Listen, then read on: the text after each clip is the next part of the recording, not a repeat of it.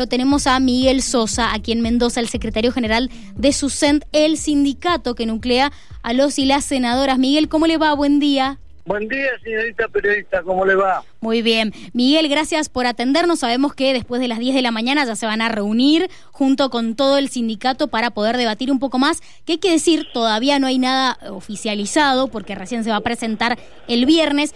Pero como para poder adentrarnos y tener una aproximación, usted como celador, ¿qué opina al respecto? Yo creo que todavía no hay nada concreto con respecto a resoluciones, al tema que se va a hacer, cómo se va a implementar lo que ellos apuntan, qué cambios. Ahora, si va a pegar, eh, eh, va a pegar en el salario de la hora eh, que quieren hacer, y va a pegar también en que el senador trabaje una hora más. Y bueno, habrá que discutirlo a través del diálogo y bueno, a ver cómo, cómo va a ser el tema, porque de a poquito, de a poquito, están colocando cosas que nosotros no tenemos conocimiento y espero que el director general de escuela, como el ministro de gobierno, el operador político del gobernador, eh, bueno, nos no diga, nos llame y hablemos con respecto a este tema. Claro, ustedes también deberían tener aumentados sus salarios, obviamente. Sí, porque con lo que ganamos no llegamos ni siquiera a la canasta básica y las cosas cada vez están peor. nosotros lo que apuntamos a que realmente se nos dignifique y se nos respete como trabajadores de, que acompañamos a la educación, ¿no? Miguel, en media hora se puede limpiar este el edificio escolar? Digo, teniendo en cuenta cuántas divisiones tienen habitualmente las primarias, dos, tres a lo sumo. Eh, hay algunas algunas escuelas que tienen de cuatro a cinco aulas, eh, de acuerdo al estatuto. Incluso nosotros, si vamos a la escuela de Perón, es grandísimo la escuela. Si vamos a la escuela de Rawson, hay tres turnos, pispertino, noche y mañana eh, tarde, perdón. eh, y así sucesivamente, según la escuela, pero en media hora no puede limpiar eh, eh, cinco aulas a las corridas o cuatro. Claro, deberían sumar más personas. Claro.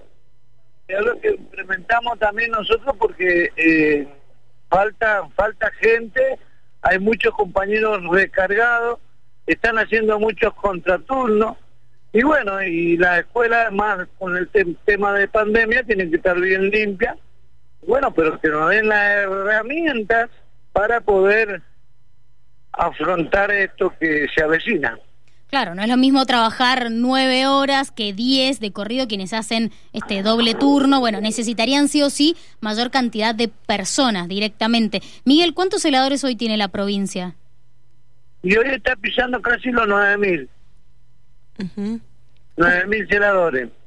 mañana, ayer estuvieron los compañeros en, en Poterillo, el delegado y el secretario de prensa y el secretario gremial, charlando con los compañeros y bueno, cada uno en distintas escuelas tiene su demanda y bueno, nosotros la recaudamos y venimos la planteamos al director de recursos humanos y bueno, le hacemos saber cómo están las escuelas y bueno, muchas cosas que realmente ellos, una cosa es ir al hecho y otra cosa es, eh, una cosa es lo teórico y otra cosa es lo práctico. De 9.000, ¿cuántos más estaría haciendo falta en la provincia de los celadores para, para completar el cupo, digamos?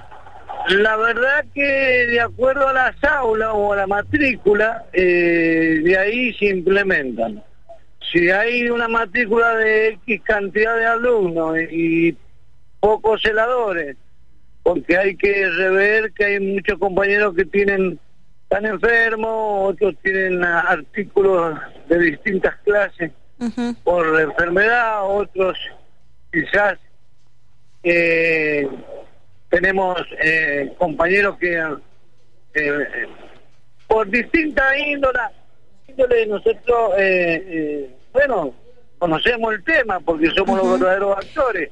Y... Pero también el gobierno nos tiene que escuchar y de ahí sacar sus propias conclusiones, que a lo que apuntamos.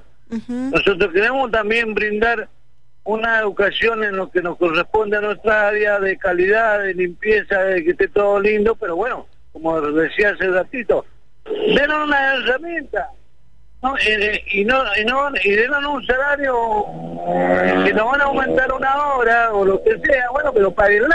Claro, ahora, ¿cómo, ¿cómo quedó conformado el, el, salario de ustedes después de las últimas paritarias? ¿En cuánto quedó eh, su, su básico? y un celador está ganando de bolsillo casi inicial 38 o 40 mil pesos. Y ahora viene un aumento paulatino de acuerdo a lo que la negociación que hizo el gremio docente, que fue totalmente insuficiente, que si vamos al caso nosotros nos perjudicó, nos perjudicó en todo. Entonces, porque no han hecho una buena negociación.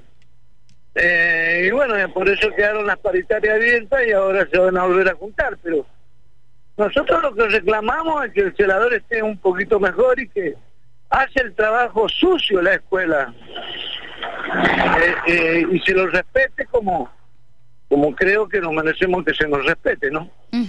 Miguel, bueno, muchísimas gracias. Vamos a estar atentos a qué es lo que se decide y cuál es la postura que toman desde el sindicato SUSEN. Así que muchas gracias por estos minutos. No, gracias a ustedes por el espacio. Los invito a los compañeros celadores que acompañen. Nosotros seguimos trabajando de a poquito.